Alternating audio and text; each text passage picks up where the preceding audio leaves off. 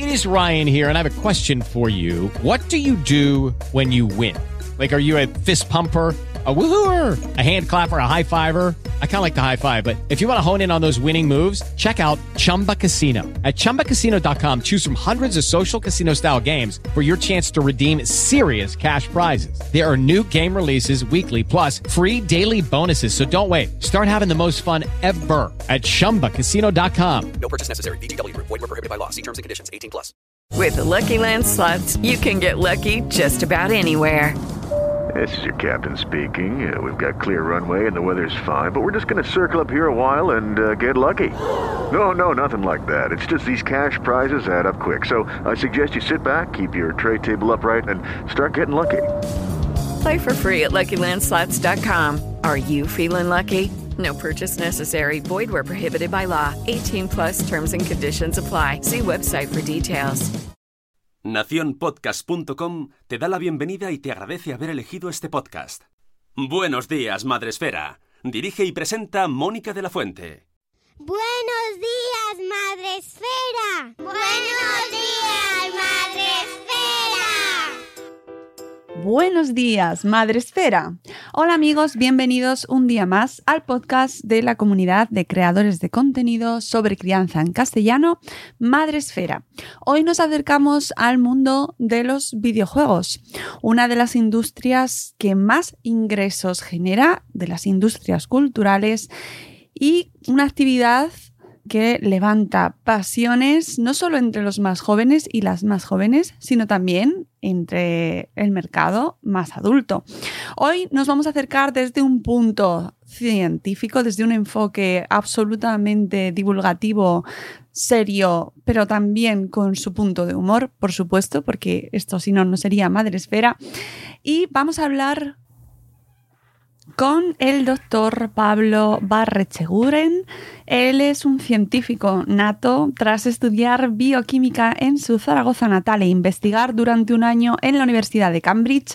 El doctor Pablo Barrecheguren consiguió una beca doctoral de la Caixa para realizar una tesis sobre neurobiología y tumores cerebrales. Colaborador en varios medios, es autor del cerebro humano explicado por el doctor Santiago Ramón y Cajal de la editorial Juventud y nos visita hoy por su nuevo libro Neurogamer.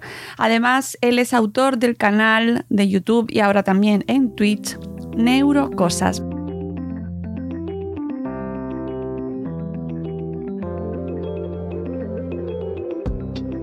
Bienvenido, Pablo, ¿cómo estás? Bien, estoy todavía activando los ritmos circadianos, pero voy bien hoy, voy bien. Pues menos mal que no te he hecho ir al directo de las 7 de la mañana, que tenemos programa por las mañanas. existe el mundo a las 7 de la mañana. Ya te digo, ya te digo. O sea, que eso sería muy interesante ver cómo no funciona el cerebro eh, a esas horas y que si existen personas que funcionan mejor de, de mañana, de noche, ¿no? Eso de los ritmos y cómo funcionamos cada uno. Lo hay, lo hay. De hecho, los, pobres jóvenes hay motivos neurobiológicos para explicar por qué en el instituto no se despiertan hasta después del recreo. pues yo sigo un poco con esa edad mental. O sea, que eres joven, ¿no? Has venido a decirme que tú eres joven y yo soy mayor. No, vengo a decir que lo de madurar a mí no se me ha dado muy bien. Bueno, eh, como podéis escuchar, Pablo eh, no es un divulgador al uso, es un divulgador científico, pero que además te has dedicado también a hacer monólogos de comedia, ¿verdad? Y, bueno, en el libro, en este Neurogamer o Neurogamer, como dices tú en tu propia reseña, pues ahí eh, ya tenemos bastantes notas de humor, que me parece que es una de tus notas, de tus señales de identidad, ¿no, Pablo? ¿Esto supone que te miren de alguna manera un poquito ahí un poquito, bueno, mira, este, el divulgador, con el humor, ¿no? Las, las neurocosas tienen que ser serias. Yo es que como yo ya estoy pasado de, esa vuelta, ya es como me da igual, pues si te... Si, porque desde luego lo que ocurre es que quizás eh, esto es como un debate, ¿no? En que hemos tenido la gente que metemos un poquito de humor en la divulgación sí que hay determinadas personas que además suelen venir de, algunas estructuras un poco más añejas o que no les mola. Esto, esto sí que es verdad. Y, es importante, eso sí, también eh, modificar el tono según, según la cosa que estés hablando. ¿no? Yo, por ejemplo, si estoy hablando de una enfermedad neurodegenerativa, Claro. hay, hay los chascarrillos o estas cosas, pues no, eh, voy, voy a otro tipo de cosas. O yo me acuerdo una charla que tuvimos que dar una vez para un- una cosa de médicos, que era una cosa también bastante complicada de piel, pues ahí obviamente el tono varía. Pero en líneas generales, eh, vamos a ver, yo no me sirve de nada ser petulante, ser pedante en el lenguaje, eh, si, si eso me impide llegar a la, a la gente y, hacer incluso que los pocos que hacen el esfuerzo pues lo entiendan menos o se, se les haga cuesta arriba. Pues yo te hablo como, como son las cosas, más o menos, y, y si bien, bien, y de, y de entrada funciona bien, salvo cuando hago chistes que ahí sí le Bueno, pero eso suele pasar, eso pasa siempre. Hay alguien que no lo va a pillar.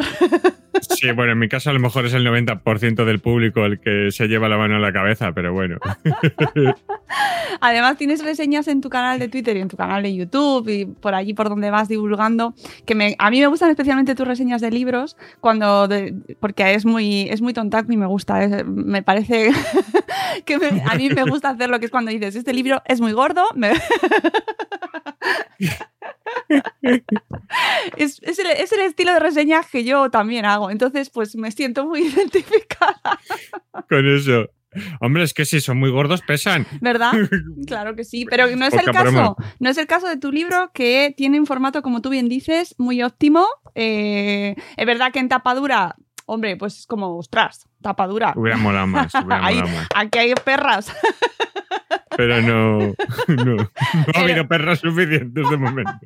A la gente de Pay 2, tapadura, la siguiente. Pero no, di que a mí que me los llevo, el leo en la puerta del cole. Eh, ¿Mm? como madre que lleva a sus hijos y aprovecha para leer mientras se espera que abran, eh, me viene mejor que sea tapa blanda porque es más flexible, eh, pesa menos, sobre todo porque ya tengo bastante ocupado el bolso de madre para que tenga que meter la enciclopedia de neurociencia. De- la, la de Larousse ahí. Te digo que, que lo de las páginas como autor eh, fue duro, ¿eh? Porque hay, un poco como el complejo de, de pene pequeño, digo yo, porque tú te has pegado tres años escribiendo una cosa y tú dices, vamos a ver, estos son tantos folios, esto, esto va a ser un libro gordo, ¿no? O al menos un, volumen mínimo. Y de repente te envía la maquetación el editor y dices, pero esto, y, yo me acuerdo, o sea, tengo un compañero, Ignacio Crespo, el, el- el médico, porque hay dos Crespos en, divulgación, ¿no? es Pues. Ignacio Crespo, el médico, sacó un, un libro que es una selva de sinapsis, que también es de neurociencia, que es colega, y me ves a mí diciendo, ¿será, posible ¿será posible que mi libro es un poquito más fino que el de este?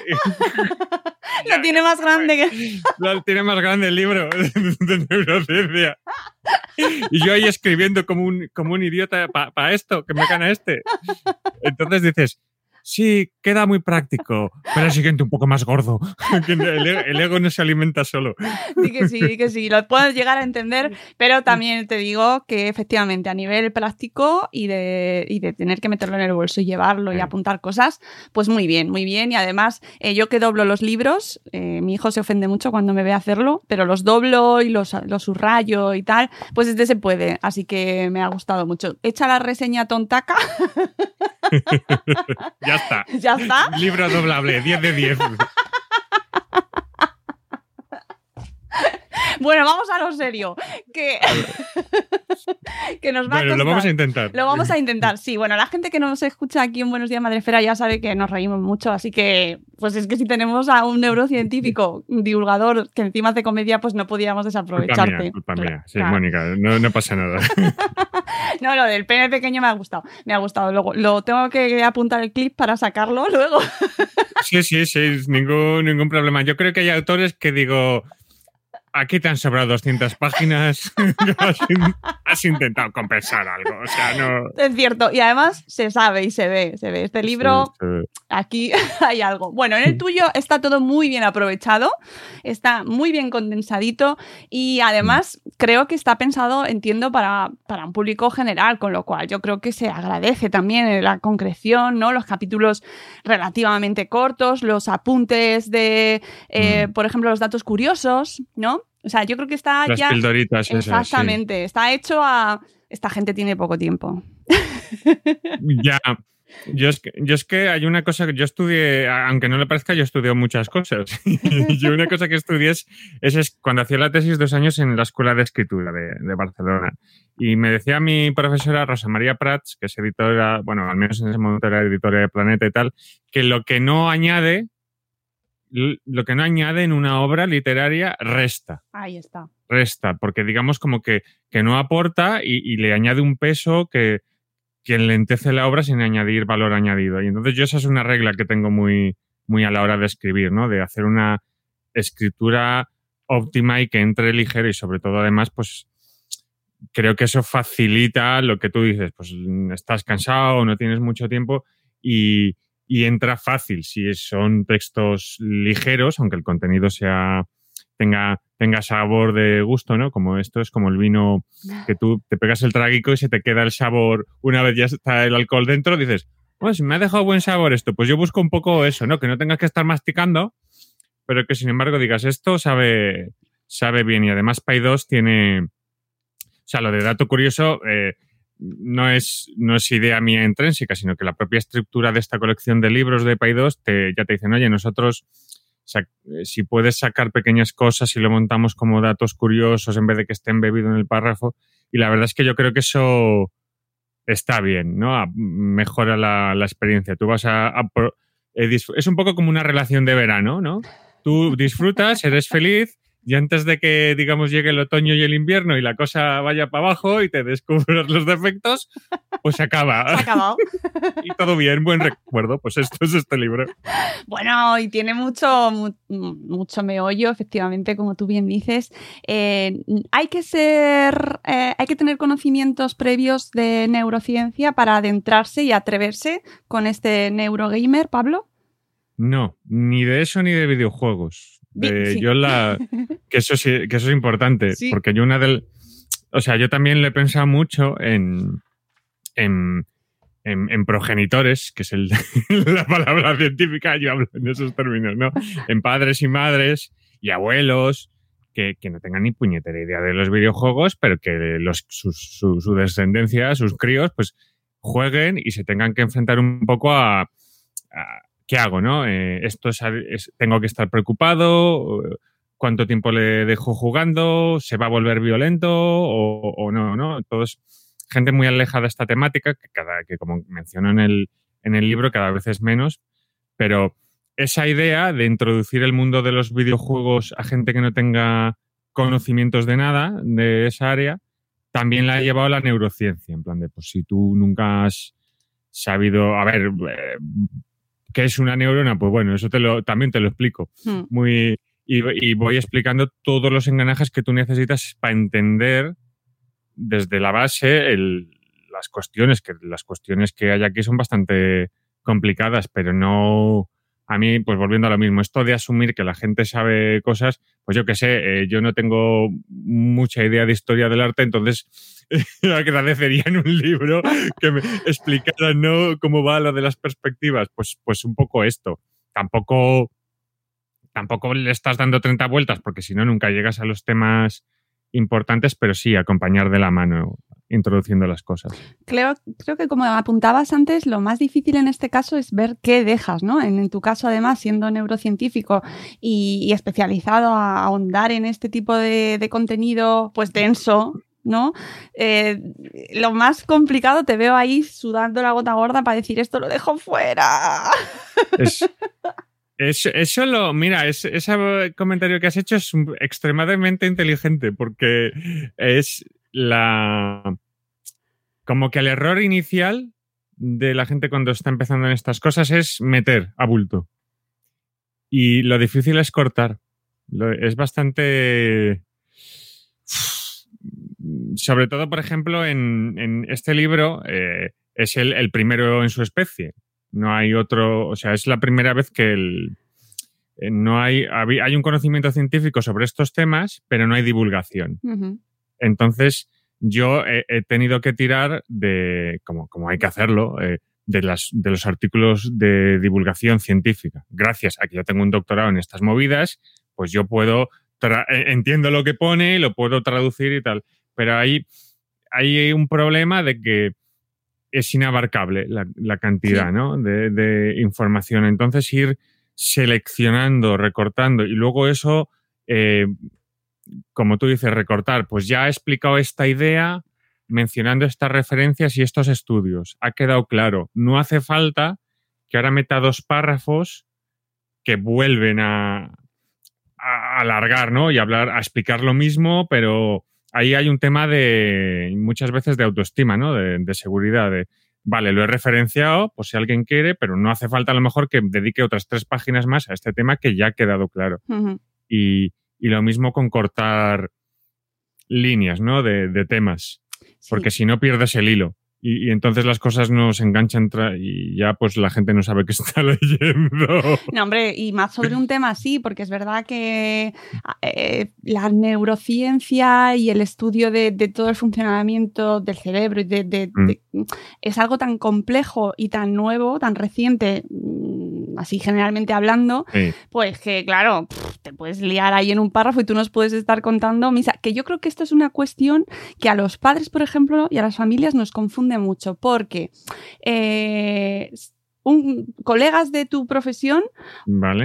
eh, escriben ensa- eh, estudios científicos eh, con tesis totalmente contrarias. Es decir, te puedes encontrar Sí. con estudios que digan eh, una cosa y otro lo to- totalmente lo contrario. y claro. eh, por ejemplo, en el tema de los videojuegos, tu libro parte de una premisa muchísimo más positiva, aunque nos, nos cuentas, eh, nos das una visión bastante general de, de posibles problemas o, o efectos no tan positivos, pero sin embargo, por ejemplo, eh, tenemos a- en el caso de Michel Desmourguet, que no sé si has leído su libro, el de la fábrica de cretinos digitales, ¡Ostras! ¡Qué título más cojonudo! Sí, sí, sí, sí. Pues, pues imagínate ya, imagínate ya con ese nombre eh, la opinión, sí. ¿no? Y él Sí. es, él es doctor en neurociencia y director de investigación en el Instituto Nacional de Salud e Investigación Médica de Francia. Bueno, pues eh, los resultados o los estudios que aporta y la opinión es absolutamente la contraria. Ya. Y en Es que, medio, eh, ¿Mm? nosotros. Eso es un, es un tema que, que yo también intento un poquito transmitir en el, en el libro, cuando hablo de, mira, aquí ha habido, hay discusión. Sí. Que ese es el, como tú bien has apuntado, ahí el- la cuestión de fondo, que esto es una rama científica relativamente nueva. Hmm. La neurociencia en general es joven, dentro de que ya...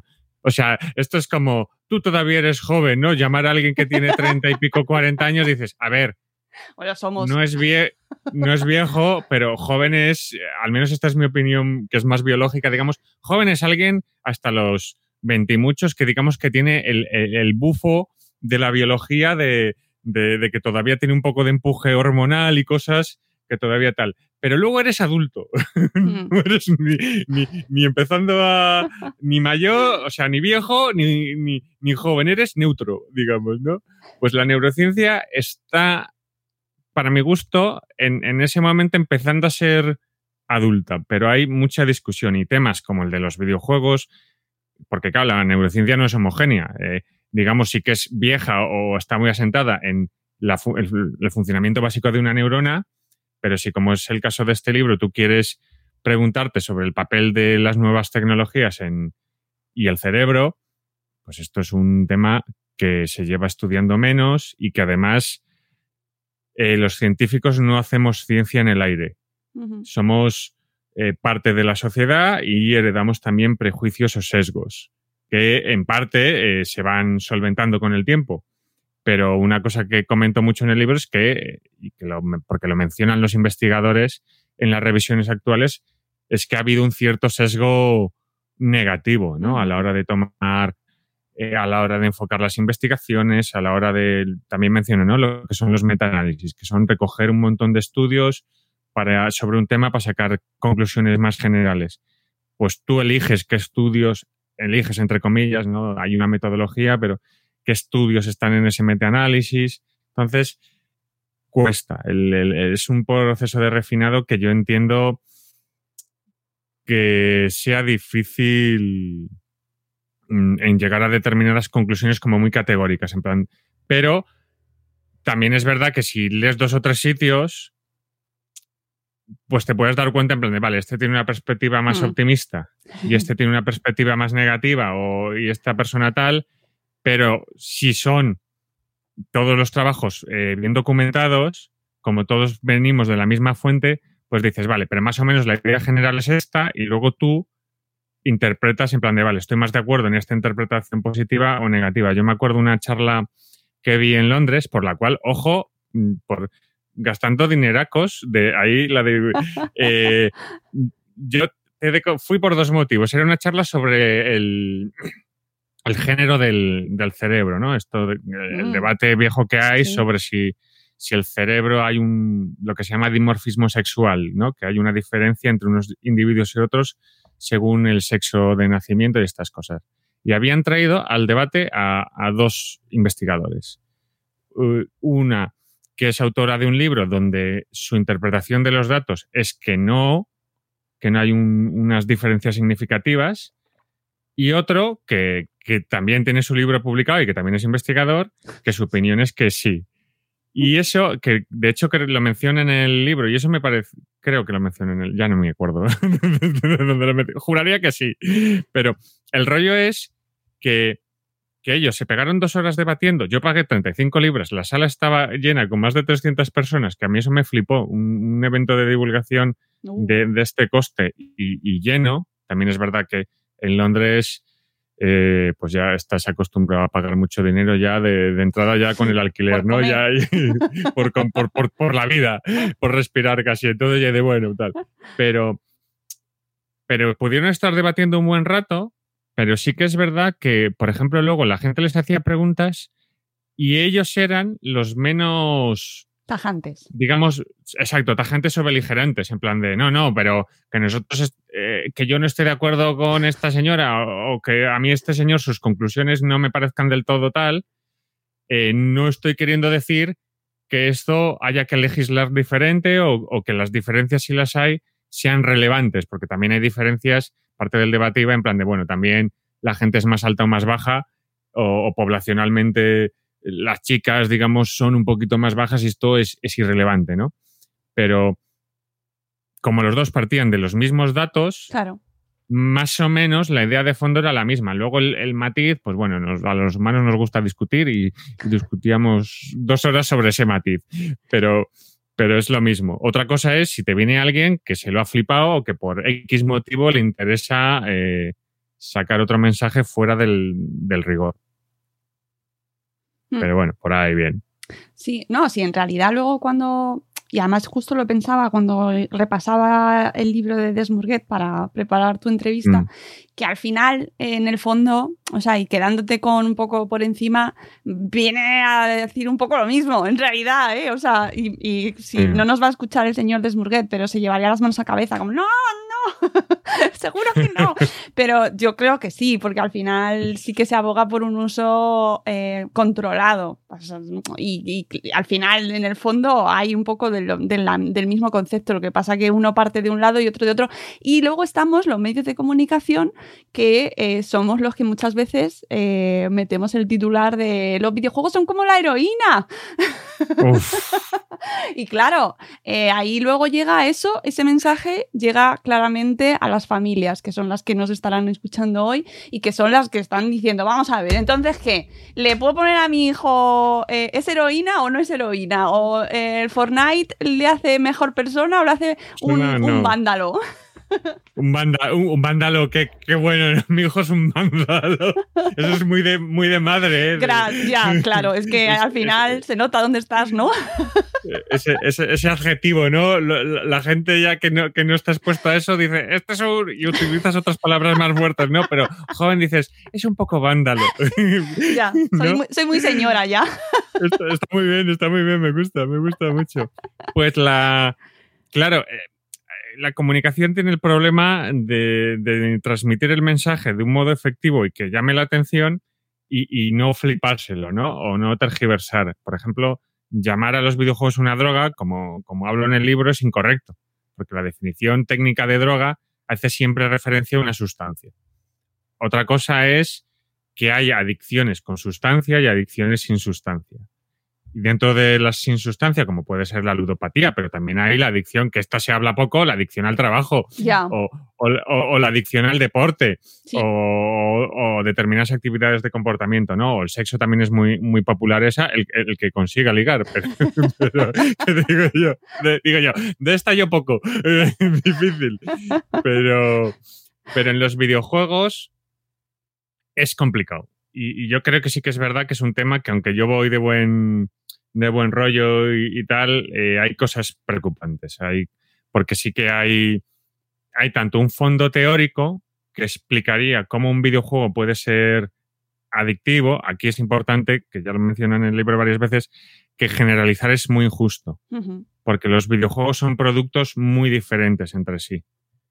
Entonces ahí, y entonces ahora llegaremos, pero algunos sí que tienen muchas, un abuso de determinadas mecánicas que sabemos por movidas de psicología clásica que se pueden utilizar en cierto grado para reforzar un comportamiento. En- o sea, un poquito, entonces son como tragaperras, ¿no? De, reforzar constantemente que se esté jugando. A eso le añades que hay datos experimentales de casos clínicos de personas que desarrollan eh, pues, cambios de comportamiento que se asocia con, con una adicción, como puede ser pues, pues un poco control de cuándo dejar de jugar, eh, jugar incluso aunque no te esté generando. O sea, esto es muy interesante. Porque yo además eh, reconozco que en épocas de jugar, por ejemplo, al League of Legends, que yo cuando jugaba la tesis jugábamos mucho, yo reconozco que tanto yo como mis compañeros de piso que estábamos los tres doctorandos eh, y volvíamos del laboratorio y jugábamos, a veces te echabas otra partida, pero estabas cabreado. ¿No? No había un disfrute, pero te echabas otra y estabas ya de.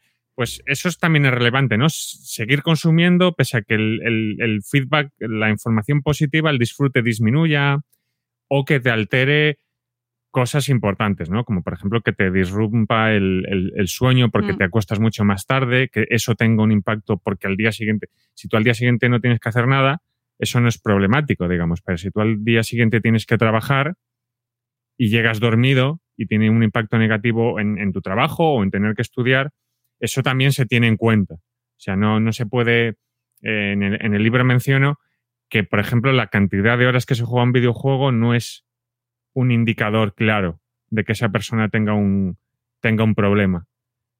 Y de hecho eh, menciono un estudio que se hacía ya con gente que jugaba ya una cantidad considerable, que eran casi 17 horas a la semana, y determinados grupos de población no, no presentaban ningún problema. Y otros sí que tenían, digamos, estos rasgos que además por neurociencia con otras técnicas se han visto que comparten ciertos cambios neuronales con, con otras adicciones sin sustancia.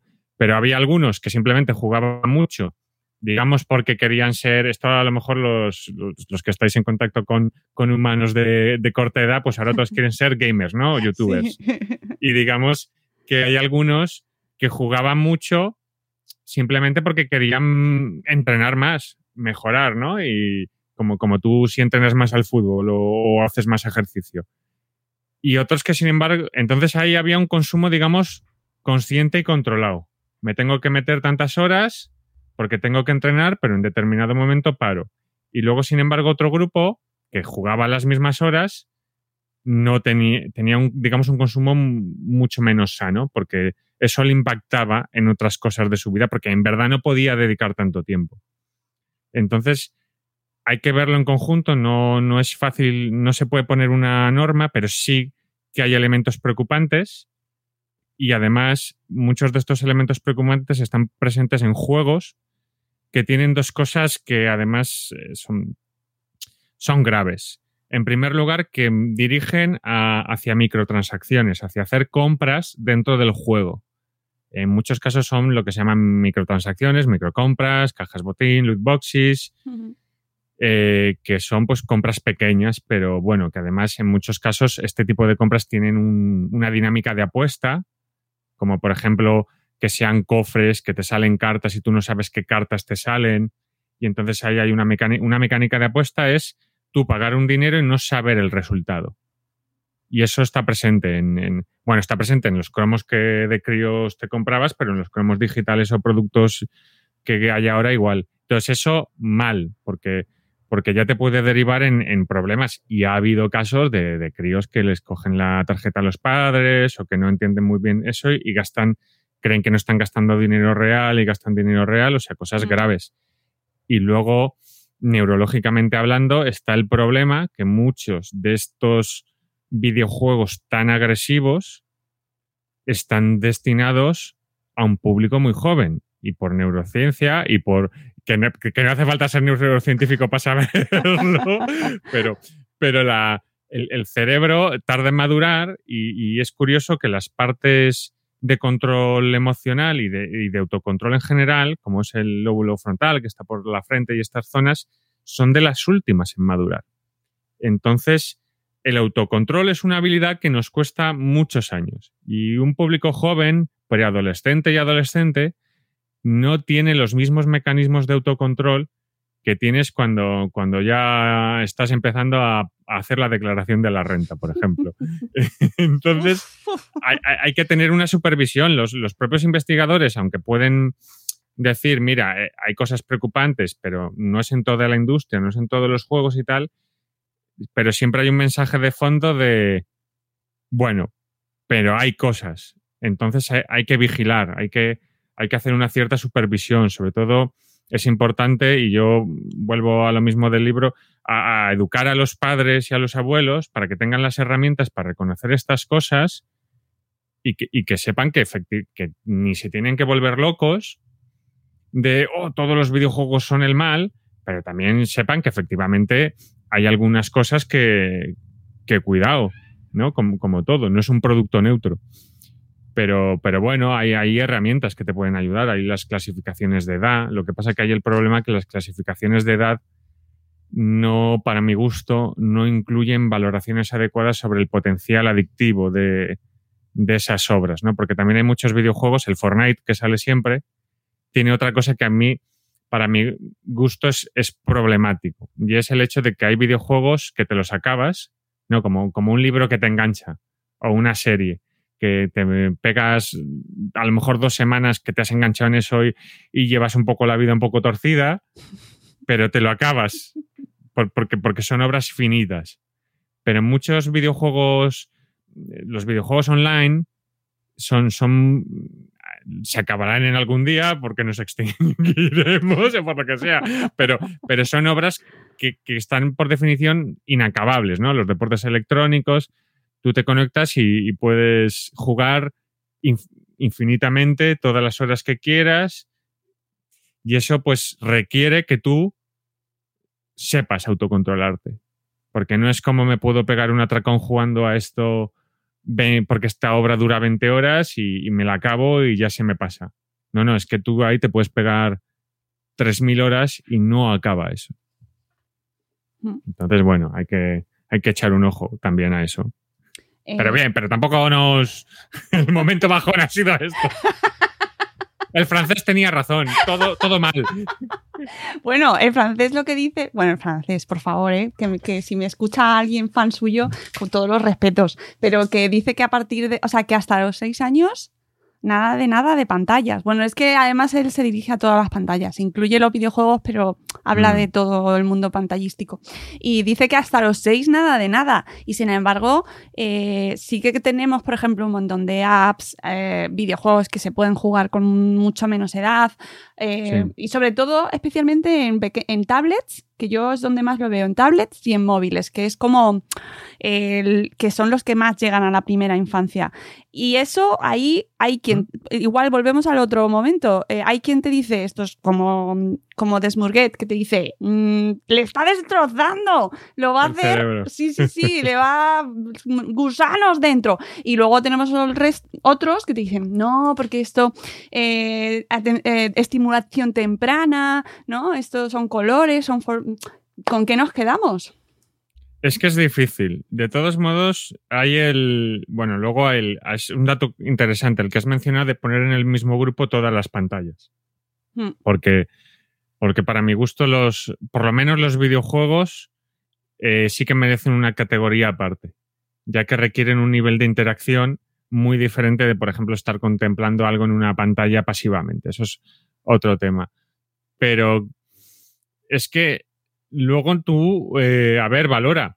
Eh, si tú, ¿con qué te quedas? Bueno, pues depende también de cómo críes a- al chaval o la chavala y de, y de la vida de ese chaval o chavala, porque si, si hace otras cosas, el impacto es menor y entonces está más diversificado. Hay un concepto que es importante, ¿no? El de ambientes enriquecidos, que esto a mí me hace mucha gracia porque se, muchos de los experimentos, yo, yo vengo de una parte más eh, poco práctica, ¿vale? Yo no he estudiado psicología, eh, yo he estudiado bioquímica y luego hice el máster de neurociencias y, y luego el doctorado en biomedicina es sobre neuro, neurobiología, pero yo vengo de... Yo sé cosas con ratones y de veces con, con ratones, con, con- con a veces con monos y a veces con personas, ¿no? Pero yo mi conocimiento es de más de, de- de ratoncicos o células o estas cosas. Y me hace mucha gracia lo de los ambientes enriquecidos porque hay mucho experimento con ratones y, y les, y les hacen unos parques temáticos a los ratones acojonantes. Son, son unas cosas y, y- y- pero temático en un sentido amplio también de que puedan socializar mucho más.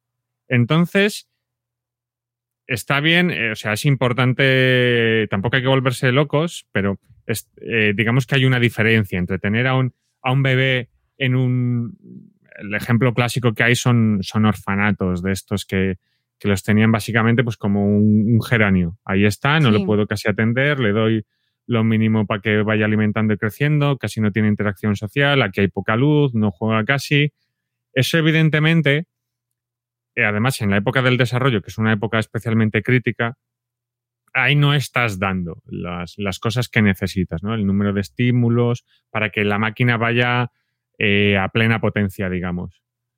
Pero es que estimular al cerebro no necesariamente o no todas las fuentes de estímulo tienen por qué ser una, una pantalla, que a lo mejor ahora nos estamos volviendo muy locos con, con las pantallas y, también viene muy bien pues que llevar a los críos a, a algún, tampoco hace falta volverlos locos con extraescolares, ¿no? Pero pues yo que sé, eh, algún extraescolar que, que juegan en deporte, se mueven, los llevas luego a dar un paseo, los llevas a un museo, ves una película, o sea, tú eh, la cuestión es poderle meter tiempo al, al- al Claro. chaval, en verdad, ¿no? Si tú le puedes estar haciendo todas estas cosas, que son distintos medios, y dentro de eso, pues le echa un rato a, la- a una máquina o se estimula más con, con alguna pantalla, pues no tiene por qué ser problemático. Incluso a lo mejor esa interacción con la pantalla puntual le da algo que a lo mejor no le ha dado las otras experiencias. Pero si solo le das eso, ostras, pues ahí te la estás jugando todo a, a, digamos, a una única fuente de, de estímulo muy concreta que todo tiene sus virtudes, pero también sus flaquezas, ¿no? Como, como herramienta, ¿no? Es como si tú intentaras tratar una enfermedad, enfermedad es una comparación muy fea, ¿no? Pero nos entendemos. Como si tú intentas tratar una cuestión muy compleja con una única herramienta. Ostras, pues como no sea la herramienta perfecta, vas a tener movidas, ¿no? Pero si usas varios elementos, ahí ya estás como más seguro, ¿no? Es como esto, ahora que a los que escriben libros muy grandes les gusta hablar de fondos de inversiones y de dinero. ¿No? Guau, tal, no sé qué dicen, siempre hay que diversificar. ¿no? Para disminuir. Pues hay que diversificar un poco los estímulos. ¿Ves? Al final, eh, pues eso, que al final todos decimos lo mismo. Tengamos máster o no, al final hay que diversificar los estímulos. Eh, sí, sí, sí, sí. Es que hay que hacer más cosas. Te, tiene que dar un poco el aire también. ¿eh? Exactamente, lo que decían nuestras abuelas antes. Sí. Tam- tampoco hace falta que, que toda la educación sea ir- irte al pueblo y despeñarte con la bici, pero Que- o como te decían, estás leyendo demasiado, estás leyendo demasiado, sálquete del aire. ¿No? a mí eso me lo han dicho. Claro. Yo, yo me enteré eh, hace no mucho que hasta mi padre de- de- le dijo a mi madre hace relativamente poco, este, ¿cómo no va a haber salido así? Si es que de, de muy joven leía esos libros de la Eneidea y la Odisea y esas cosas, que yo lo entiendo porque yo he de decir que si yo veo a mi descendencia eh, y está leyendo la Odisea a los 13, 14 años, que yo lo, lo leía y dices, eso es infumable. que está, ese cerebro no, no está bien. Eh, yo, yo, entiendo que fuera para, para mi progenitor una señal alarmante. ¿no? A mi madre, sin embargo, que tiene otra, otra valoración y tiene una cultura clásica más, más amplia, eh, siempre le, le, ha gustado verme, verme leer. Pero, pero, pero yo he tenido la suerte que yo tengo un, una madre que me ha educado muy bien en la, en la lectura y en, en, la cultura más, más de estar sentado, digamos. Y luego tengo, tengo un padre que, que ha sido un poco lo, lo, opuesto, muy, muy buen deportista y que me ha educado un poco en plan de hijo. Eh, tienes que poder, o sea, él, se echaba, o sea, yo recuerdo de pequeño de estar con él y de repente mi padre se echaba a correr. Venga, hijo, y, venga, que hay que moverse, ¡pum! y se echa a correr. Y yo tener que ir corriendo detrás, ¿no? Pues, pues eso te, te, te, obliga a estar alerta, ¿no? A moverte, pero hay que saber también moverse de todo. Y entonces también, pues, venga, que hay que leer algo un poco con más sustancia.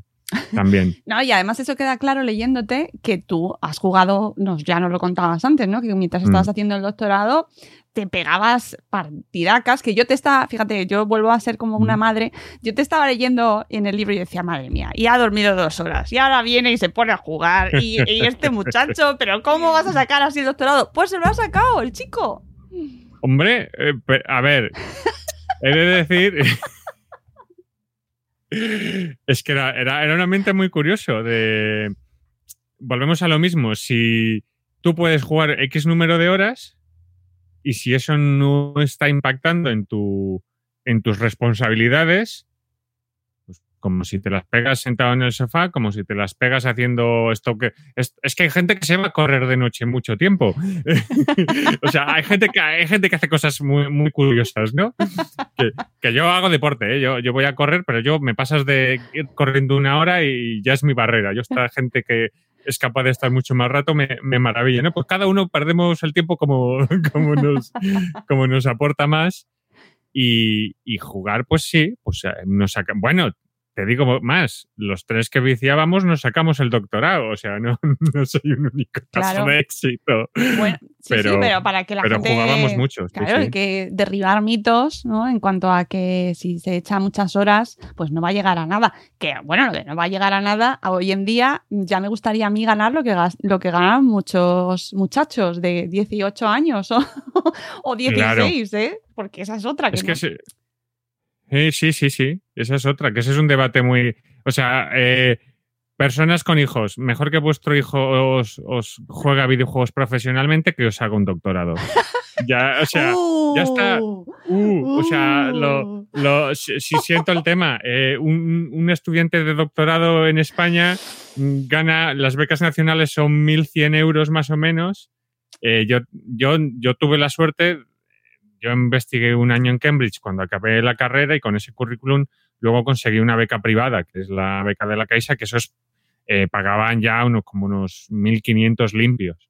Entonces, yo en Barcelona podía vivir tranquilo, pero todos mis, casi todos mis compañeros que tenían estas becas, la beca nacional estándar, que son unos mil y poco, mil, mil cien o por ahí andan, vivían muy ahogados en las principales ciudades de, de, este país, gran parte de la masa investigadora, que es masa que son doctorandos, vive con mil, mil cien euros, echando una burrada de horas, mm. se les acabará la beca.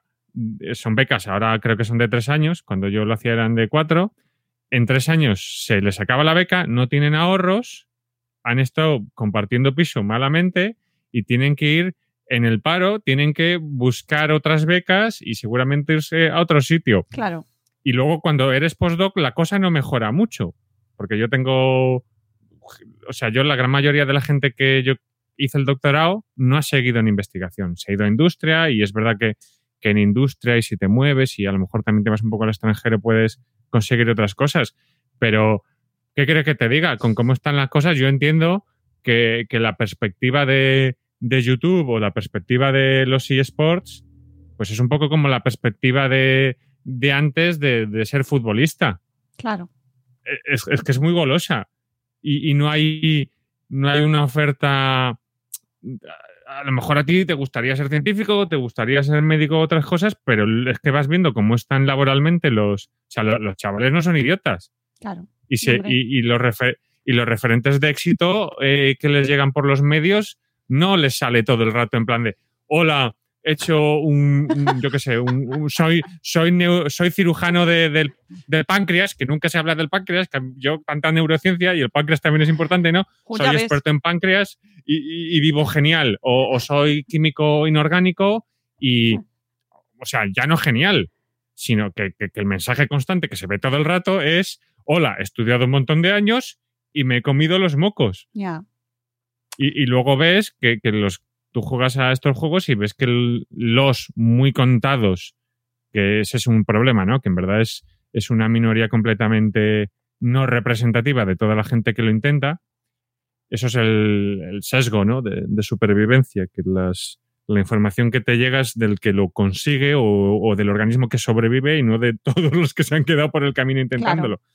Pero, pero los chavales no son tontos y dices, hombre, pues ¿para qué me voy a matar yo a estudiar esto si a lo mejor me sale mejor en meterle esas horas en jugar? Porque volvemos a un poco lo que se menciona al principio del libro, ¿no?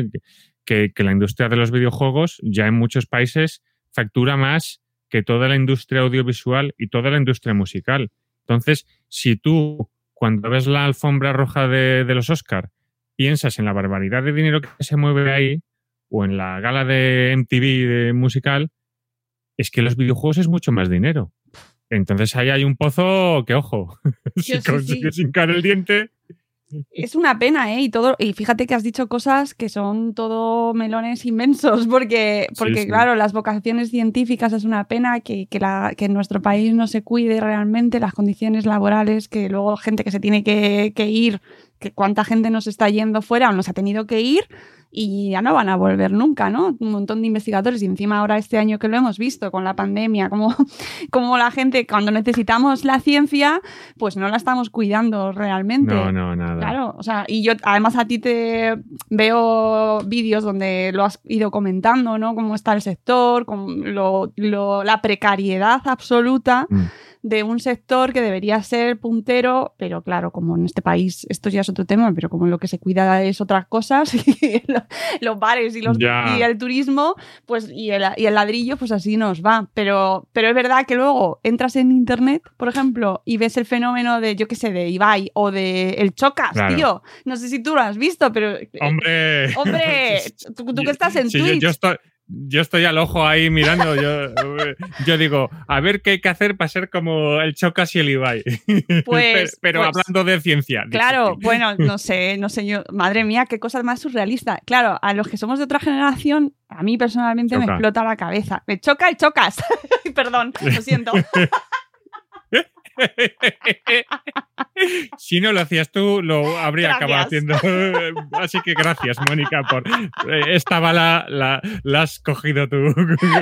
No podía dejarla, pero es que es verdad, es verdad. O sea, ese hombre y puede estar horas y horas y horas ahí sentado. Y horas. Y hay millones de muchachos, porque la mayoría son muchachos, que están ahí dándole los dineros, pagando. Eh, por escucharle cómo se indigna con todo y grita y juega, mientras tanto creo que sigue jugando. Sí, sí, sí. bueno, hace cosas, hace cosas. Pero el Chocas es, es interesante. O sea, dentro Sí, de lo que cabe, sí. yo. Yo, re- respecto al Chocas, porque dices, el problema no es eh, otro contenido quizás que ves de. Ya. Dices, ostras, ya. esto, esto es más problemático, pero es curioso. Y además hay dinámicas, perdona que te corta un poquillo, No, no. que, o sea, yo, por ejemplo, hablando de Twitch, aunque volvemos a lo mismo, ostras, se está incentivando mucho esta idea, ¿no? De, de estar sentado una burrada de horas. Eh, una cosa que yo hablo también eh, con, con lo de los videojuegos es sobre lo del sueño, ¿no? Sí, y la importancia eh, de respetar los, los ritmos circadianos y de a determinadas horas, o sea, por ejemplo, los videojuegos no es que se haya, haya es que es complicado. Eh, ¿Los videojuegos impactan en, en- en a lo mejor que el dormir peor? Sí no, el, porque el tema es que el, el tema de las pantallas, de lo de la luz azul, o sea, nosotros eh, el cuerpo se, es, es listo, pero por si acaso eh, utiliza trucos, ¿no? Para, para ir pillando referencias. Y, lo- y los ritmos biológicos de estar, tener que irte a dormir o estar despierto, que es un ritmo circadiano de vigilia, sueño, es la, palabra esta que menciona a mí estudiar, eh, uno de los regula se regula, se controla también por cosas externas, como por ejemplo la exposición a luz, especialmente la luz azul. Entonces ocurre que las pantallas digitales son muy ricas en luz azul. Entonces, tú por la noche, si te ves expuesto a este tipo de luz, ya sea porque estás con el móvil o porque estás jugando un videojuego o la tele o lo que sea, ese, ese es un estímulo, en verdad, que de modo natural ese es un estímulo diurno que le dice al cuerpo, es de día, todavía no te tienes que ir a dormir. Pero como hemos inventado las pantallas digitales ricas en luz y son ricas en luz azul, artificialmente, por la noche, le, le estás diciendo al cuerpo que todavía es de día. Entonces, eso no ayuda. Eso puede hacer que tú te eches a dormir y te cueste irte a dormir. Y luego hay otra cosa que también se menciona mucho en higiene de sueño, que es que higiene de sueño es como las, eh, las dinámicas saludables que tienes que tener, ¿no? Para irte a dormir y estas cosas. Es que es recomendable no, no hacer actividades muy excitantes en horas cercanas a irte a dormir. Esto, por ejemplo, también se incluye eh, hacer deporte de, de alta intensidad o todas estas cosas. De hecho, el- lo mencionaba en Twitch hablando de neurocosas un día, que a mí la única actividad que se me ocurre excitante que puedes hacer eh, para antes de irte a dormir es eh, prácticas sexuales llegando al orgasmo, ¿no? Porque Claro. eso se, cree que da... Pero más allá de eso, no. chill out, chill out en horas cercanas an- antes de irte a dormir.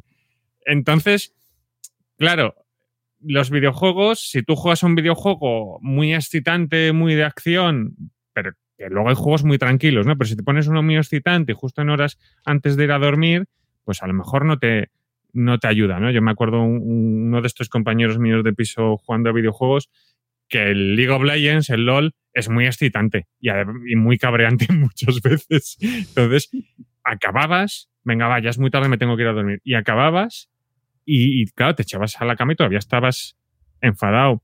Y con Twitch veo que sí que, por ejemplo, hay un, un pequeño problema, ¿no? En, en transmitir esa idea de eh, hago streaming todos los días, ¿sabes? No, no me cojo vacaciones Uf, sí, sí, sí. no, no me cojo fines de semana, eh, hago la mejor hora es por la noche, entonces hago eso, que eso también es un problema de la sociedad, que también Mm. lo menciono en el libro, qué culpa tenemos de, de- de jugar por la noche si tu jornada laboral acaba a las 8 de la tarde, vives en una ciudad media, llegas a las ocho y media, cocinas, eh, yo qué sé, preparas la comida o cuidas de los chavales un rato y los tienes acostados a las diez y pico y tienes una hora y algo de ocio. Y tu hora de ocio es justo cuando a lo mejor te no deberí- deberías en plan chill out e irte preparando a dormir, pero tu movida es jugar a videojuegos de acción, te gusta, necesitas relajar con eso y solo tienes ese hueco. Pues eso, en verdad, el-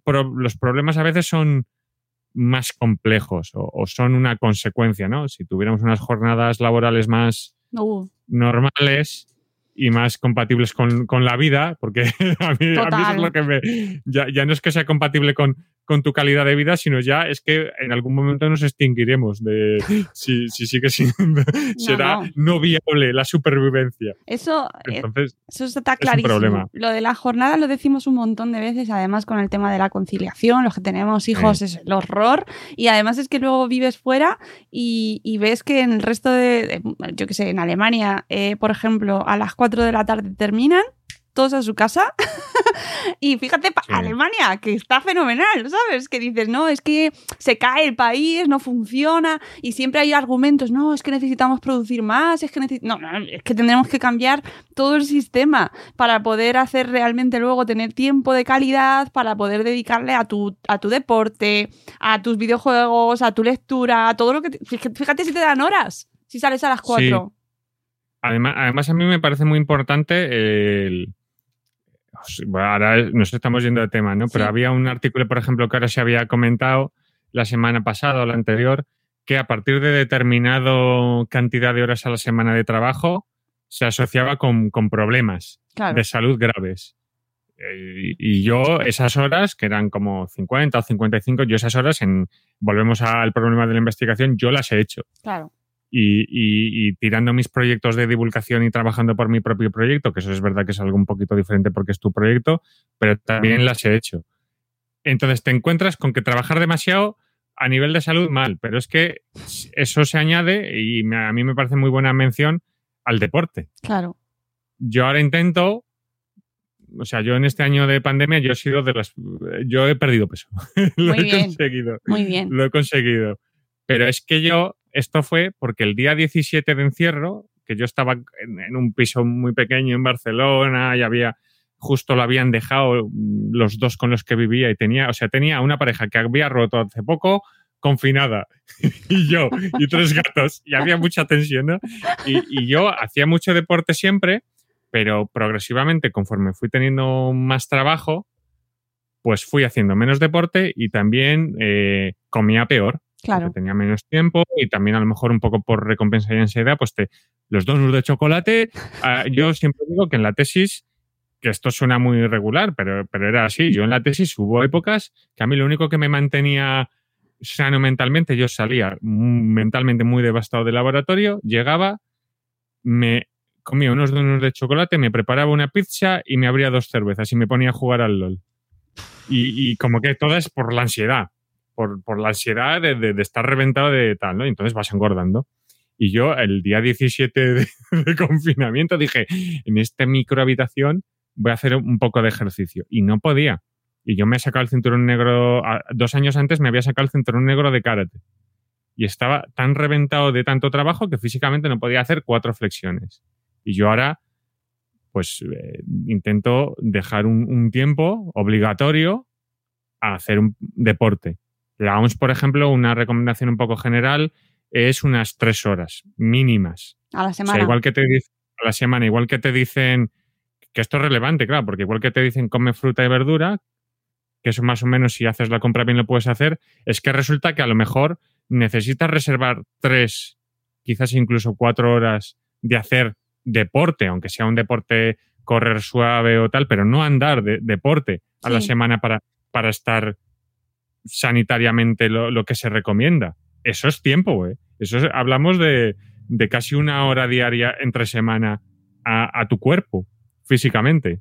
Hmm. Pues, pues si trabajas mucho tiempo, pues, pues regulinchi.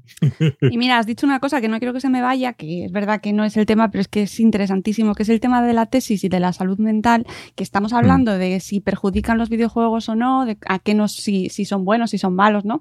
Pero poco se Sí. habla o poco se estudia del efecto de las tesis y del, de- del proceso que tenéis que sufrir todos los que tenéis que hacer el doctorado o los que metéis voluntariamente a hacerlo en vuestra salud mental, que que mm, es como, se está, está muy bien visto, está muy bien luego, oye, que eres doctor, que está fenomenal, Sí, sí. pero eh, ¿qué ha supuesto eso para ti a nivel de tu salud mental, a, a- a tu salud física, porque está relacionada íntimamente a Mm. tu entorno, tu vida personal, etcétera, ¿eh? Que es Eh, mucho más fácil eso- decir qué malos son los videojuegos. Claro. Como todo, ojo, que a lo mejor en tu... A ver, el que desarrolla una problemática consumiendo videojuegos, obviamente ahí está el problema, pero a Claro. lo mejor en, en- en mi caso, en la tesis, el, el- el factor que me estaba reventando la salud y que nos pasaba muchos, o sea, yo, eh, a mí me dicen, ¿qué tal la tesis? Y yo no me arrepiento eh, de hacer un doctorado y yo la ciencia, yo estoy mal de la cabeza, yo estoy a ver si vuelvo a investigar y a mí me, a mí me encanta y, y- y yo tengo compañeros, de hecho, que todavía siguen investigando, que los, los muy bastardos como que me pican, de que les da pena que yo dejara de investigar y dicen, ostras, es que tú eras muy científico nato y, y tal, ¿no? Y- pero yo, el primer es- eh, artículo que escribí para materia del país era, eh, se titulaba eh, La tesis doctoral es perjudicial para la salud mental. Ese es el Y es que donde yo, re- sí, que, que recopilé en el 2018 ya lo- los primeros estudios que sacaban el- la, la incidencia de problemas de salud mental y de depresión en, en el doctorado, además independientemente de, de la rama. O sea, estamos hablando también de, de, aun- aunque lo hicieras en historia y estas cosas, y los datos eran horribles, en plan de seis veces más incidencia de, de depresión moderada a severa que en la población normal, por ejemplo. Hmm. Entonces, yo, esa reflexión que tú has hecho, yo la hacía, eh, yo investigaba en biomedicina. Y yo investigaba el, aunque lo mío era investigación básica, pero la idea de fondo de todas las personas que yo tenía en, en el centro donde yo estaba ahí en Barcelona y que investigábamos era mejorar la, la calidad de vida de las personas. E irónicamente, las personas que, nos está- que estábamos investigando para mejorar la calidad de vida de las personas, nos estábamos reventando la salud. También un poquito lo que, lo que ocurre con, con los sanitarios, ¿no? Que, que son gente que, que, se sacrifica su propia salud con jornadas y la situación laboral que tienen para, arreglar al resto, pero ellos se van estropeando. Y eso es un, es, un problema, no, no, no está bien y es un problema de... La, la salud mental es un, un tema que debería tener un peso más importante porque además, o sea, hay, desde mi punto de vista es como que hay una única salud. O sea, hablar de salud mental y salud física es, es un poquito Sí, es falso. muy, muy, sí, muy, muy, muy, muy, muy blanco y negro. No, no, es, es todo salud y ya está. Claro. Entonces, y, y si quieres un ejemplo muy, muy fácil para que lo entiendas, por ejemplo, una persona con, con mucha ansiedad, mucha gente que tiene mucha ansiedad, le da por comer. Y, come mucho y desarrolla problemas. Yo, la historia de. O sea, yo gané 10 kilos en la fase final de, de la tesis y yo lo, me acuerdo de hablarlo y, y te empiezan a salir casos de compañeros que les ocurría eso. De sí, yo también gané 8 kilos, yo también no sé qué. Es que, claro, no dormía. Esto es interesante porque si no duermes, hay, hay determinadas movidas de bioquímica que es muy interesante del cerebro que eh, digamos que tienes más hambre. Es más fácil tener más hambre si tienes mm, poco descanso, porque aumentan determinados niveles de hormona. Entonces, es importante ¿no? tener una visión de conjunto de, de todas estas cosas y cuidar a las personas. Incluso aunque sean personas que estén intentando cuidar a otras personas, ¿no? esos también son personas. Muy especialmente a eso, sí, que es verdad y que vemos, y que, vemos que no se está haciendo. pues, pero bueno, Mm. Eh, además de, mm, de todos los efectos posibles negativos, ¿no? De los riesgos, que son como lo más alarmante, eh, no quiero que se nos vaya toda la, la última parte de tu libro, que es donde em, nos hablas de las oportunidades, ¿no? De, de qué efectos mm, o cómo se, está, se pueden usar los videojuegos y se están usando de manera, bueno, pues progresiva, poco a poco, muy lentamente, Mm. para encontrar ventajas, oportunidades en, estos, en los videojuegos. A ver, yo he de confesar que cuando escribía esto del Neurogamer, como buen friki dices, a ver si me he vuelto un genio, a ver si tengo la excusa, ¿no? Buena para jugar a videojuegos, porque me van a convertir en un genio. ¿No? Como, como friki es un poquito el, el fetiche que buscas. Pero sí que hay cosas, eh, hay dos, dos aproximaciones, ¿no? La de como terapia para curar o la pregunta en general de si mejoran alguna habilidad. Con lo de mejorar alguna habilidad, es, es, curioso porque sí que hay algunos estudios que encuentran algunas cosas positivas, pero no todos los videojuegos y en funciones muy, muy concretas. Como por ejemplo, la, la menciono en el libro la, me, la memoria de trabajo. Uh -huh. La memoria de trabajo es si tu capacidad de procesamiento de información es, por ejemplo, tu memoria es una biblioteca y tú trabajas ¿no? eh, con el ordenador, la memoria de trabajo sería la mesa donde tú, cuando estás trabajando sobre un tema, sacas un libro de la biblioteca, lo colocas en la mesa y estás consultando. Y en esa mesa te caben un, número muy limitado de, libros y papeles que puedes estar usando y que son los que usas eh, en ese momento ¿no? para procesar esa información. Eso sería la memoria de trabajo que es una cosa que en cierto modo está asociado a lo que llamamos inteligencia y tal y cual. Entonces, algunos videojuegos muy concretos sí que se ha visto que pueden tener un impacto positivo en eso. Otros se ha visto que pueden tener un impacto positivo en trabajar la memoria espacial. Pero también hay otros videojuegos que se ha visto que a lo mejor no tenían ese efecto en la memoria espacial. Entonces es un tema que, que se está trabajando y que a lo mejor los mejores resultados, que esto también es lo que se ve cuando se habla de plantearlo como terapia, no va a ser en, digamos, el videojuego como lo entendemos como producto que consumimos, sino haciendo videojuegos específicamente, ¿no? De, para entrenar esas habilidades y, videojuegos que estén hechos bajo un cierto asesoramiento neurocientífico. A mí me encanta el, ejemplo de, de Senua Hellblade Sacrifice, que es un videojuego de una guerrera celta que tiene esquizofrenia. Y es un videojuego que se hizo, es un videojuego además como que es el mejor ejemplo porque es un videojuego muy comercial. Y que, o sea, no es, eh, o sea, en el sentido de que ha vendido muchísimo y ha tenido mucho éxito comercial y lo conoce todo el mundo y es un videojuego que, sin embargo, se hizo con eh, recurriendo a, consultar a enfermos, a instituciones, a científicos, y se hizo con, la idea en mente de ayudar a romper el estereotipo sobre esta enfermedad mental. Y no es que ya que haya testimonios de muchísima gente, sino que el año pasado se sacó un primer estudio preliminar donde se medían algunos indicadores de, del estereotipo, ¿no? del prejuicio que tiene la gente sobre esta enfermedad mental en la cabeza y se ve si eso mejor, si disminuye ese estereotipo. Y se vio que jugar a este videojuego, al menos en, las condiciones de ese estudio, era en algunos factores eh, efectivo. O sea, que, se puede hacer cosas, videojuegos que tengan este, un, efecto positivo y se puede conscientemente, si lo incluyes en el diseño, hacer.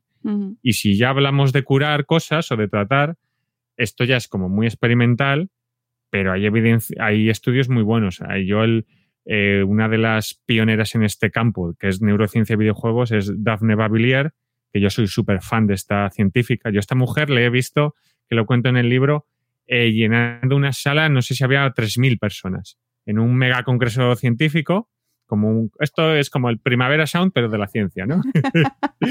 y, en la, y, el, concierto principal, la sala principal de conciertos, pues yo a esta mujer le he visto dando una charla con, con miles de científicos, y entre ellos estaba yo ahí haciendo el doctorado, escuchando. Y esta mujer, por ejemplo, ha visto que se pueden diseñar videojuegos en primera persona que ayuden a trabajar eh, los problemas del ojo vago. Y de hecho es muy interesante porque los problemas del ojo vago, digamos que hay determinadas dificultades para tratarlos si, si lo tratas a partir de ciertas edades, si son tratamientos muy pesados para los críos, ¿no? El típico parche, o luego hay otras cosas, ¿no? Pero, pero resulta que experimentalmente estos videojuegos eh, son muy eficientes pero son herramientas diseñadas específicamente. O sea, no es que tú pongas a tu hijo a jugar a un videojuego en primera persona de disparar, sino que lo tienes que poner a jugar a ese videojuego en primera persona que ha diseñado este laboratorio. Pero eso funciona. Pero los datos son muy buenos. Y mi favorito, he de decir, son los, los abuelos gamers. los, los yayos gamers.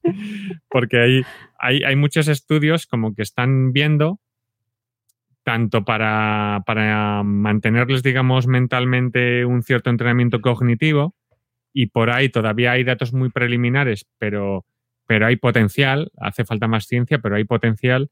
Y mi favorito favorito son... Resulta que hay videojuegos que yo encuentro un poco eh, blasfemos, eh, que son que implican que te muevas. ah, sí. yo como, yo como, como gamer clásico, yo digo, los videojuegos que hay que bailar, moverse, eh, la, la, Wii, esto con los mandos, que tal, que hay que hacer ejercicio, digo, esto no, no, no me compras a mí con esto, ¿no? Si no, me voy a hacer deporte yo, pero no me... Pero, pero en verdad son una idea... A mí no me gustan porque pues como yo soy científico y también tengo mis prejuicios. Entonces yo tengo un prejuicio de, de friki, de no me gustan los videojuegos, que hay que hacer deporte, no son videojuegos. Y, ahí, lo agarro, ¿no? Porque, me hace gracia el, prejuicio. Pero objetivamente hablando son una idea genial. Porque a, nadie, o sea, a mucha gente no le gusta hacer deporte en general. Y, entonces lo que haces es, eh, la palabra está tan popular, gamificar, ¿no? Te aprovechas, lo que hablábamos de la adicción que, digamos, que aprovechan e incluyen determinadas mecánicas para reforzar el comportamiento, pues en vez de usarlo para que el jugador compulsivamente juegue al videojuego, que eso sería usarlo para el mal, ¿no? Y, acabe gastando dinero, porque lo que ocurre es que eh, sabes que cuanto más tiempo una persona esté en una plataforma, es más probable que gaste dinero. ¿no? y gasten esos micropagos. Eso es- sería pa- usar la ciencia para el mal, la neurociencia para el mal, pero en estos videojuegos se usa más tirando para el bien, que es vamos a reforzar un poquito que la gente se mueva, que haga, mm, pues para pasar esta pantalla tienes que hacer este tipo de movimientos, ¿no? Se gamifica el- el hacer deporte.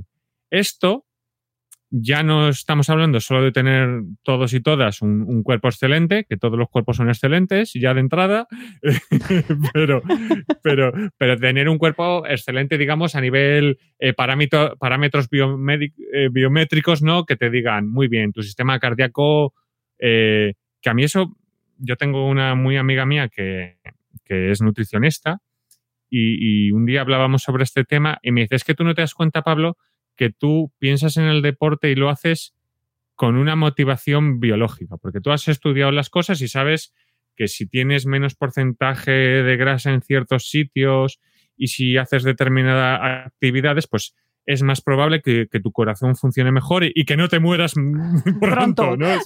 Yo pronto, porque morirme de momento lo, lo doy por asumido, ¿no? Pero, pero yo lo hago desde una perspectiva de, de salud y resulta que quizás el problema es que mucha gente lo hace desde una perspectiva estética. Si lo haces desde una perspectiva de salud, digamos que además no te tienes que obsesionar con, con tener determinados rasgos físicos, ¿no? En plan de, "Ay, me falta que se me marque no sé qué puñetero músculo. Pues no, tío, joder, tengo este índice, ya está, pero, pero bueno, me, me he ido por otro lado. Pero que en rehabilitación física es muy problemático que la gente, problemático en el sentido que es difícil que la gente siga haciendo. En un mundo ideal, que cada vez vamos desgraciadamente en otra dirección, en un mundo ideal eh, habría una sanidad pública que si tú tienes una, una lesión te cubriera toda la rehabilitación y se te acompañara desde las instituciones sanitarias para que te recuperes completamente.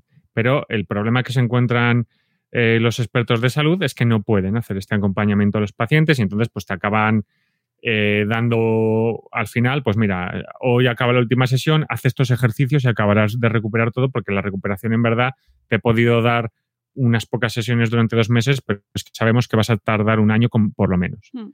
¿Qué ocurre? Que eh, la rehabilitación es muy pesada.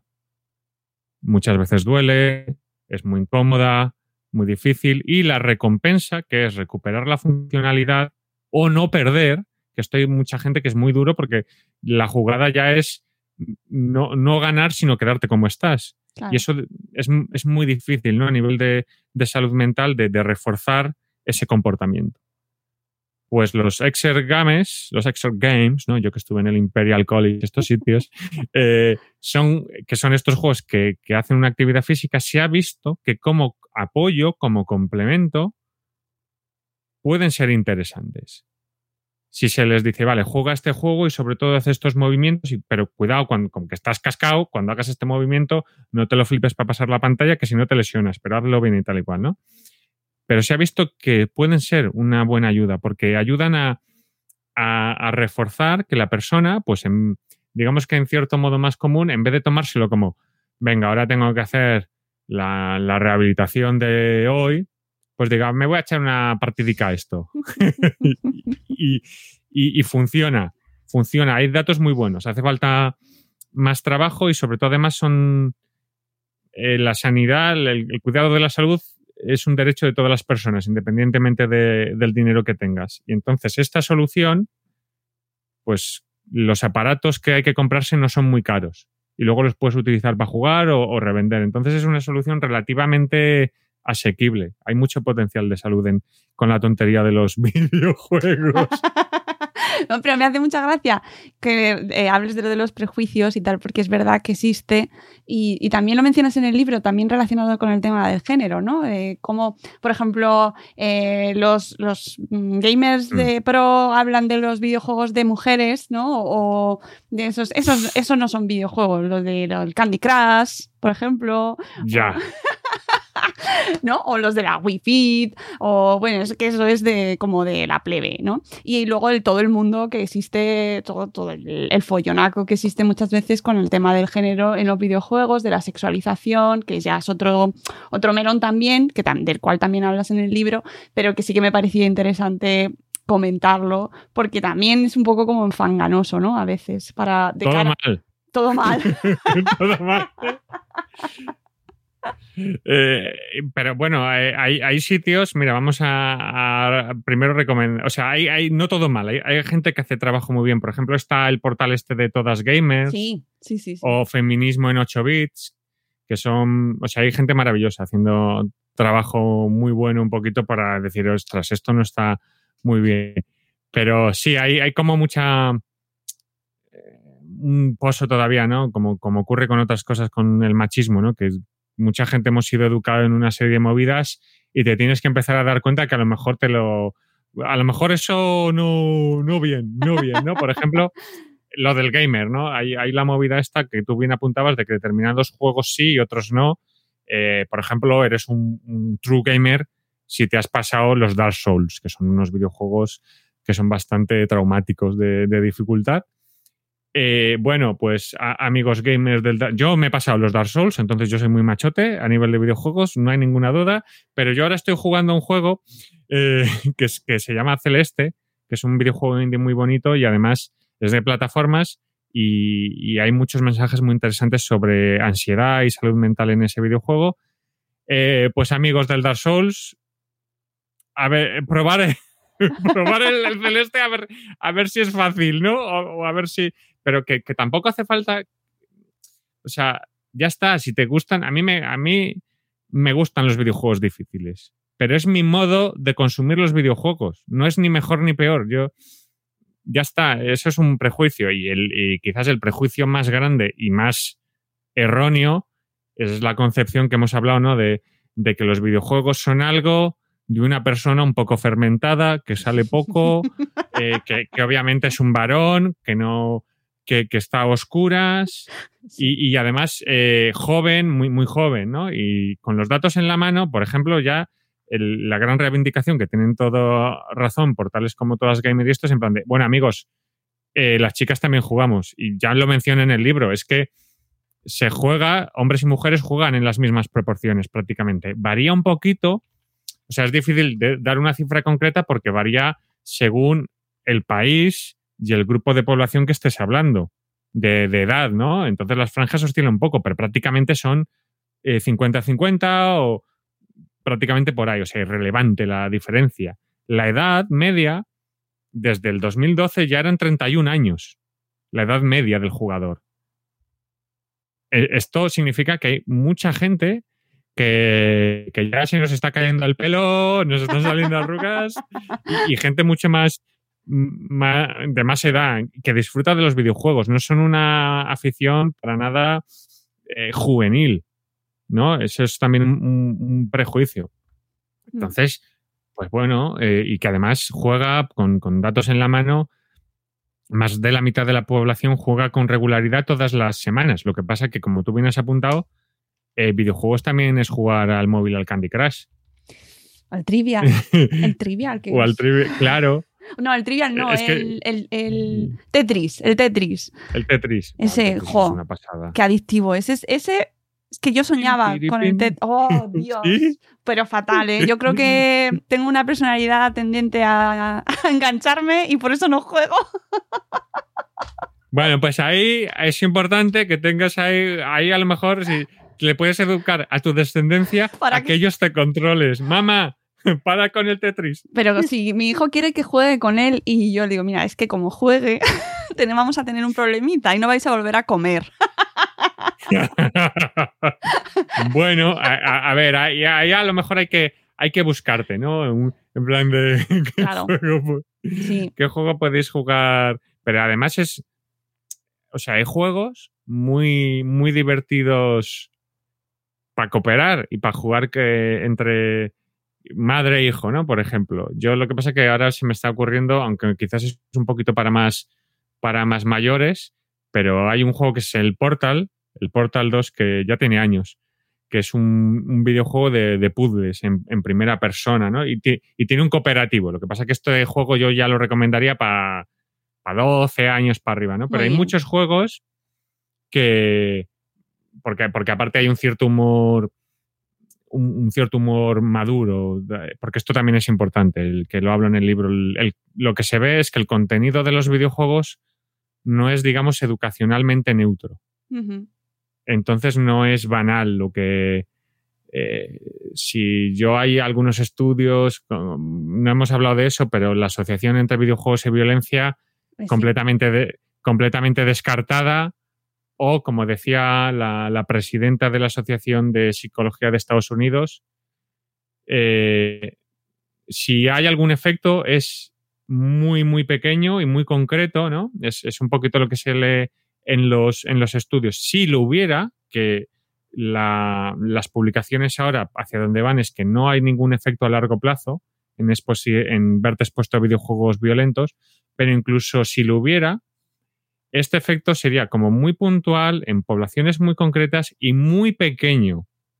Lo que sería, digamos, no significativo, en, y aquí es donde mencionaba la, la presidenta, decía, en, en- en com- dejemos de poner el, el acento en los videojuegos cuando eh, el acento en verdad debería estar en muchas otras cosas que sí que sabemos desde la psicología, desde la neurociencia, que eh, tienen un impacto muy importante en el, en el desarrollo o en potenciar que, la- que se, o sea, la violencia en cierto modo se hereda educacionalmente. Mm.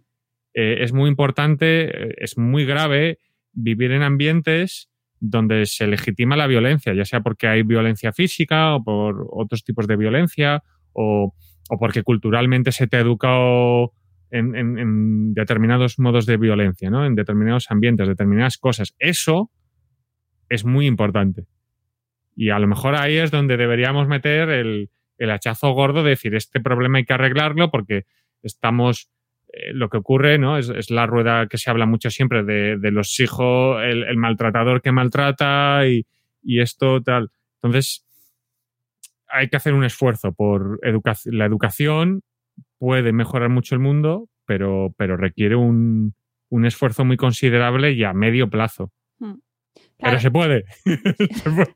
No, y además lo comentas en el libro, el tema de, por ejemplo, las, los sucesos ocurridos en Estados Unidos con, bueno, los tiroteos, ¿no? Protagonizados por, por muchachos en general, eh, jóvenes, relacionados de alguna manera eh, con los videojuegos, pero no se ponía el énfasis en, las, en que el derecho a tener un, en que tener un arma es un derecho allí, y, pero sí en eh, la cantidad de violencia que lo que puedan consumir eh, o, o el estado mental de esa persona previo a, a- a esa matanza, Al ¿no? Ya, Claro, claro. Claro, que es mucho más fácil decir, no, es que los videojuegos son muy violentos. A lo mejor venía de ya de esa persona y qué le estaba pasando a esa persona. O sea, es muy interesante todo lo que comentas y yo invito a la gente a que, a que profundice porque nosotros hemos estado charlando así, disgregando un poco, un poco de todo, pero el libro, eh, bueno, pues recopilas un montón de todos estos conceptos de los que hemos hablado, de la empatía, de las neuronas espejo, del Mm. sedentarismo, o ciertas, pro- ciertas problemáticas que se pueden ocasionar, el tema del sueño,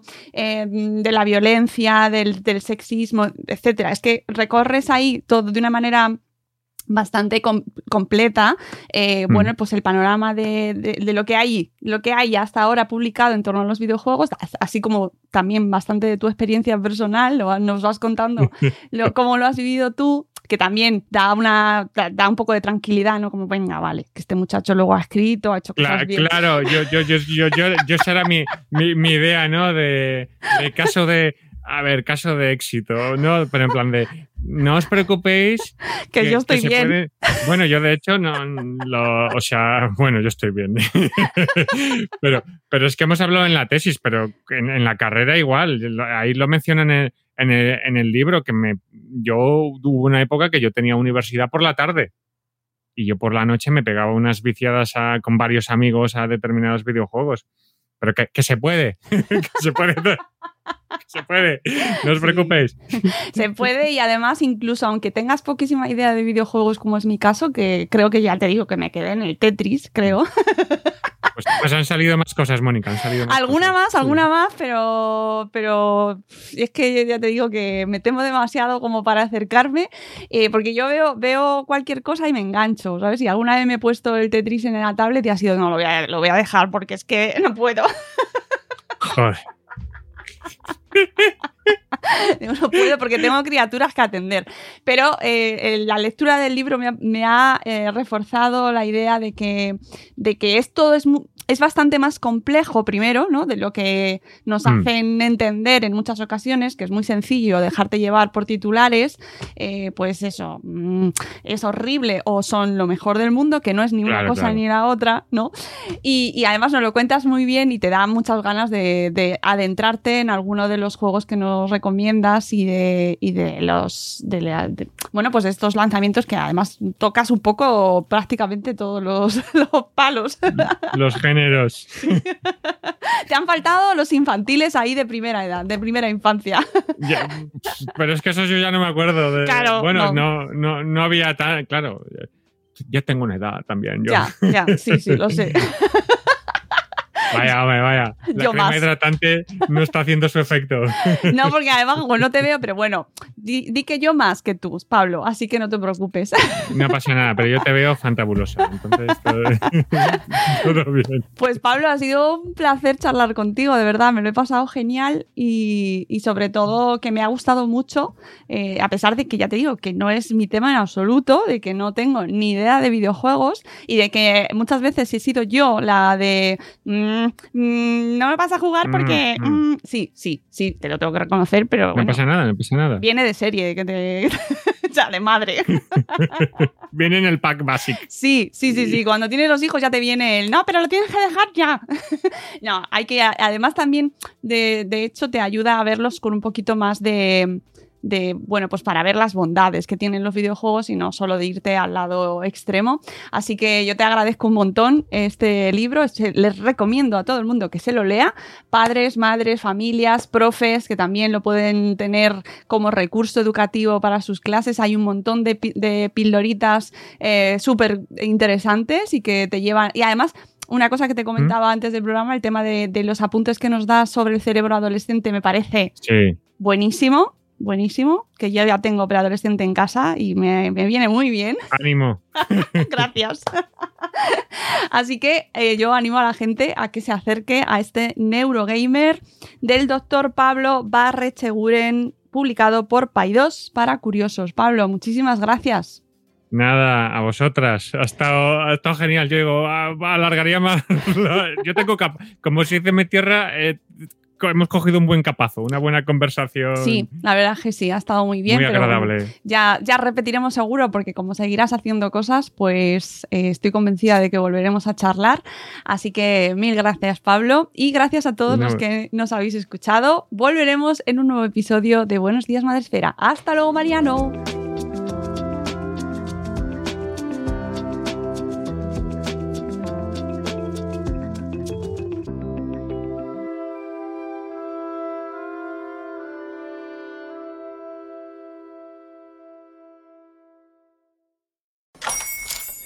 Hola, buenos días, mi pana. Buenos días, bienvenido a Sherwin Williams. ¡Ey! ¿Qué onda, compadre? ¿Qué onda? Ya tengo lista la pintura que ordenaste en el ProPlus app. Con más de 6.000 representantes en nuestras tiendas listos para atenderte en tu idioma y beneficios para contratistas que encontrarás en aliadopro.com. En Sherwin Williams somos el aliado del PRO.